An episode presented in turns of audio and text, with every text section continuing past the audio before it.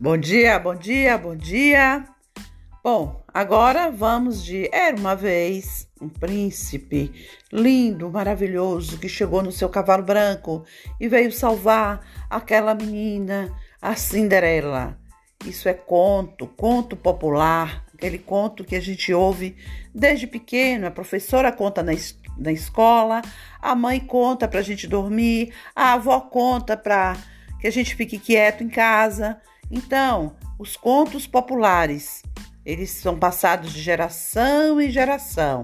Então, os contos, eles têm aquela finalidade de nos entreter, né, de colocar sonhos, esperanças em nosso coração.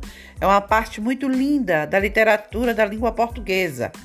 Então, é, os contos populares são textos curtos, eles têm os mesmos elementos, né?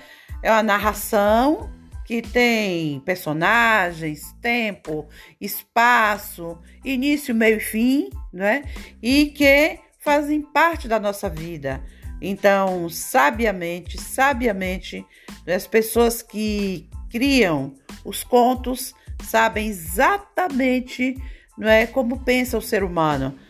Então mexe com as emoções, mexe com a expectativa, mexe com a curiosidade.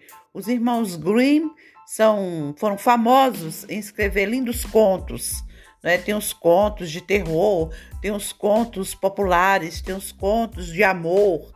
Né? Então, são maravilhosos. Então, era uma vez, era uma vez.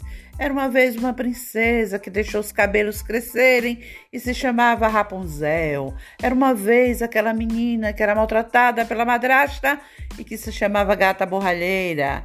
Era uma vez aquele menino maravilhoso que virou um príncipe.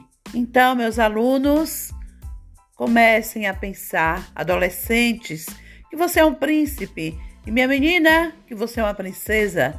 Era uma vez, era uma vez, e vamos de contos populares.